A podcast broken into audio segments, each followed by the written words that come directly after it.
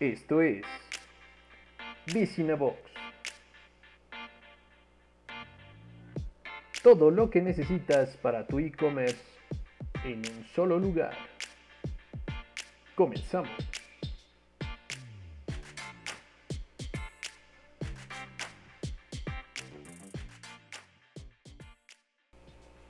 Hola, hola, bienvenido.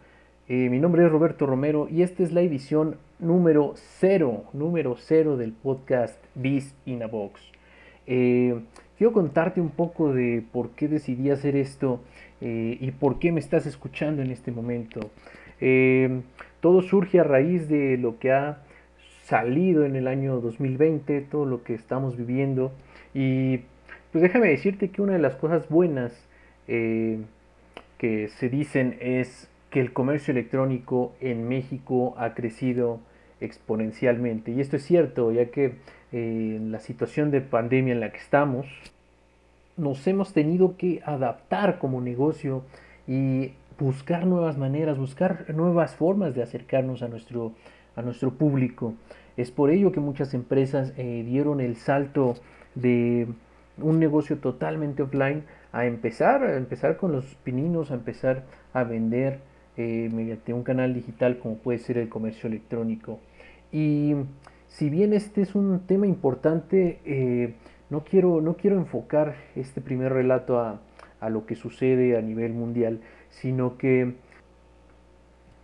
quiero eh, abordar el tema de estas personas, estos emprendedores, pequeñas empresas que están dando este salto al comercio electrónico y que todavía tienen dudas, que todavía no ven muy claro el panorama eh, de qué se trata esto, por qué si abro mi tienda no estoy eh, generando ningún pedido, eh, qué más puedo hacer, qué más puedo hacer para que mis clientes que ya me compraban empiecen a comprarme de manera online, ¿no?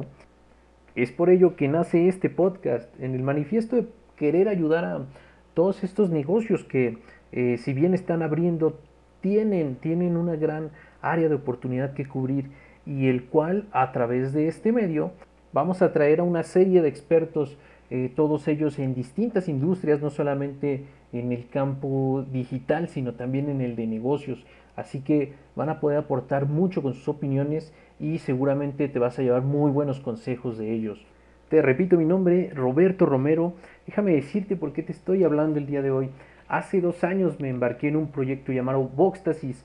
Es una plataforma que te permite vender productos a través de suscripción. Hace algunos años encontré un par de plataformas que te permitían vender cajas de suscripción. No conocía yo este, este concepto y pues decido eh, empezar con mi propio eh, marketplace para que justamente los negocios, micronegocios y emprendedores que tuvieran algún producto que se pudiera consumir de manera recurrente, pues pudieran eh, venderlo a través de este medio.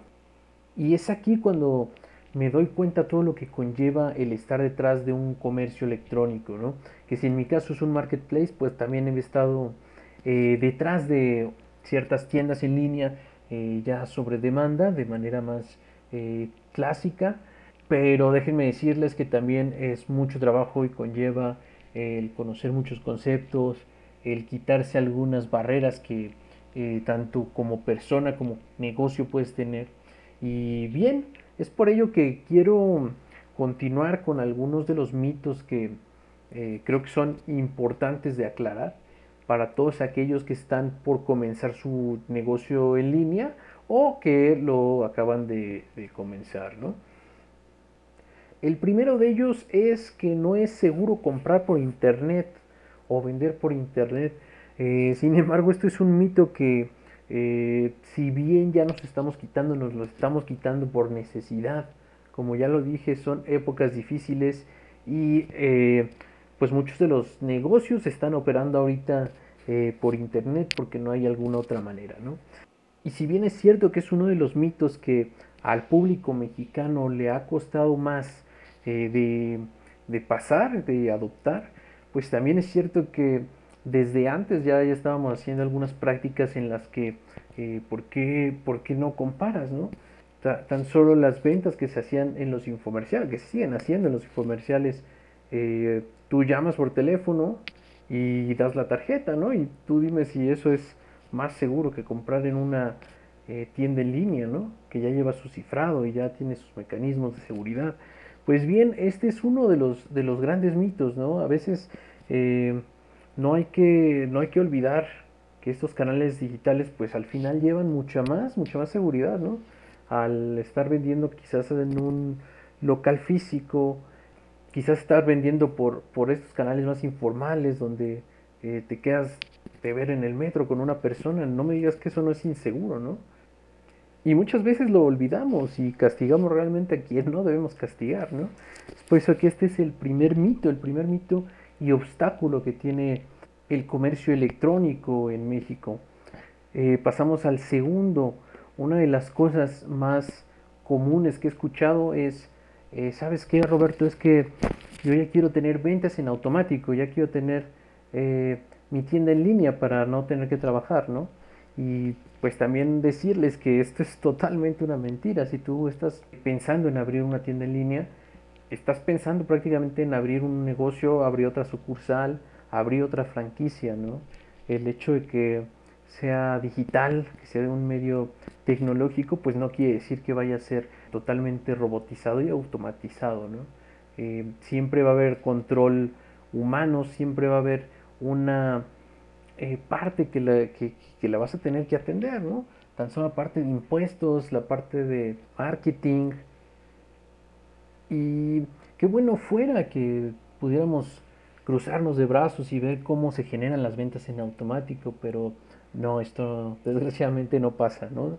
Es el abrir otro, otro local, el abrir otro negocio y como tal pues tienes que invertirle tanto dinero como esfuerzo.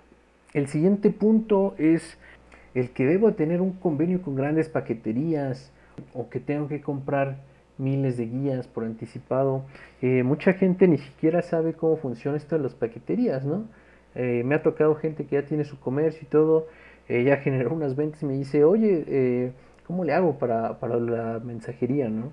Y bien, si bien existen las opciones de ir directamente con los grandes como DHL, como FedEx, eh, también existen algunas plataformas como Mi Envío, como envía.com, eh, que son intermediarios, son intermediarios entre estas grandes paqueterías y el negocio y que van a reducir el tiempo en que tú haces una eh, cotización de, estas guías, saber cuál es la que te conviene, con qué paquetería te vas, cuál es más barata, cuál se tarda menos, etcétera, ¿no? Entonces la verdad es que este tipo de plataformas las recomiendo mucho, sobre todo para los negocios que van empezando y pues que básicamente no tienen el tiempo o el personal pues para ir a dejar estos pedidos ellos mismos, ¿no?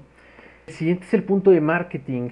Mucha gente cree que por poner tu tienda pues vas a empezar a, a llenar, ¿no? A llenar los carritos de las personas, pero pues la verdad es que tú podrás tener la tienda más bonita, el mejor nombre, los mejores productos, pero si tú no haces labor de marketing, eh, pues nadie va a llegar, ¿no? Y eso eh, tanto en los marketplaces como en, las plataformas de comercio electrónico que existen, ¿no? Realmente depende, depende del negocio el hacer su, propio marketing, el pautar eh, sus productos, este, hay, hay, por supuesto, algunas limitantes que según la plataforma que estemos usando no podremos utilizar, pero pues siempre están los contenidos, las redes sociales y pues siempre ligarlos a, la tienda va a ser muy, muy importante. También muchas veces pensamos que este tipo de negocio va dirigido de, de una marca al consumidor final, ¿no? A personas, ¿no?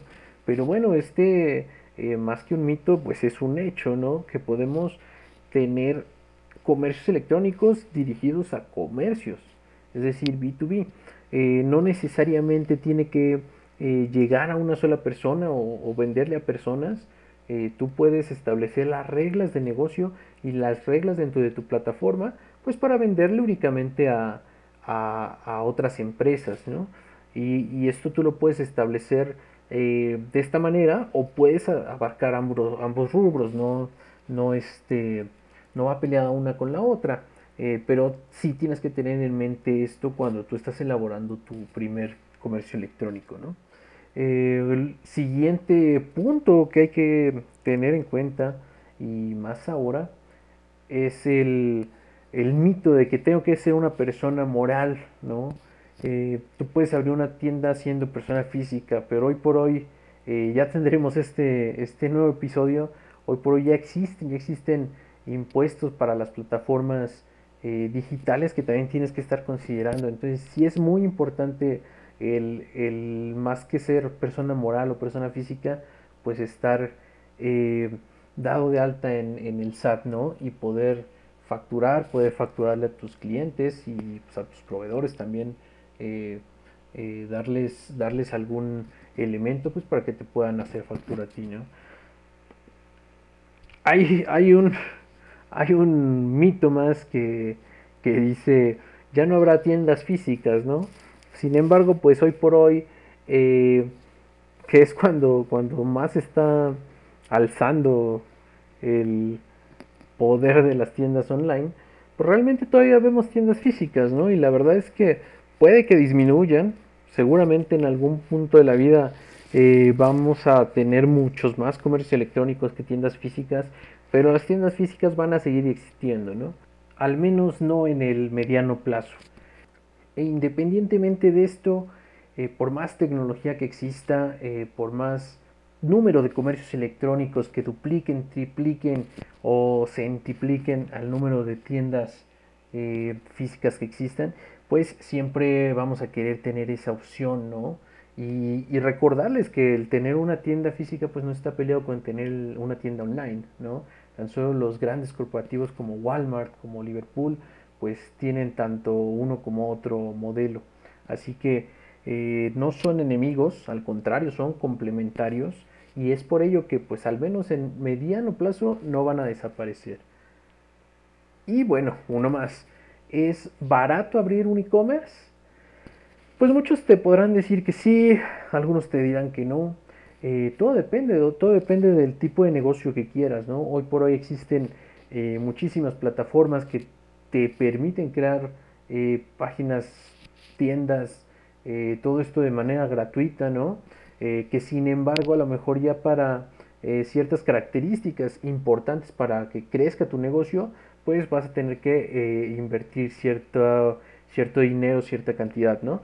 Este, también recuerda lo que te dije hace, hace un rato, es abrir, abrir una nueva sucursal de tu negocio, es abrir un local nuevo, entonces tienes que tener en mente que vas a generar más gastos. Depende de la plataforma que estés utilizando, puedes requerir eh, de un hosting, seguramente de un dominio. Eh, considera las comisiones que, te cobran todos estos servicios, ¿no? como los procesadores de pago. Considera las comisiones que van a cobrarte los marketplaces, las comisiones que están este, también ahí grabadas en, la, en las guías de, de logística. Entonces, el pensar que por ser por internet, es este, accesible, es totalmente correcto. Pero ya pensar que tú puedes levantar un negocio desde cero, em, tómalo muy en cuenta, tómalo muy en cuenta porque como todo negocio, pues requiere inversión. Y bien, esos son algunos de los factores y algunas de las barreras que tiene el comercio electrónico hoy por hoy, ¿no? Y es una embarradita de lo que vamos a tener en este podcast, de las herramientas y de las consideraciones que tienes que tener eh, al abrir un negocio eh, a través de un canal digital. Pues muchísimas gracias por tomarte el tiempo para escucharme. Eh, yo soy Roberto Romero y te traigo este podcast gracias a www.voxtasis.com. No olvides visitarnos. Nos vemos en las siguientes ediciones. Hasta luego.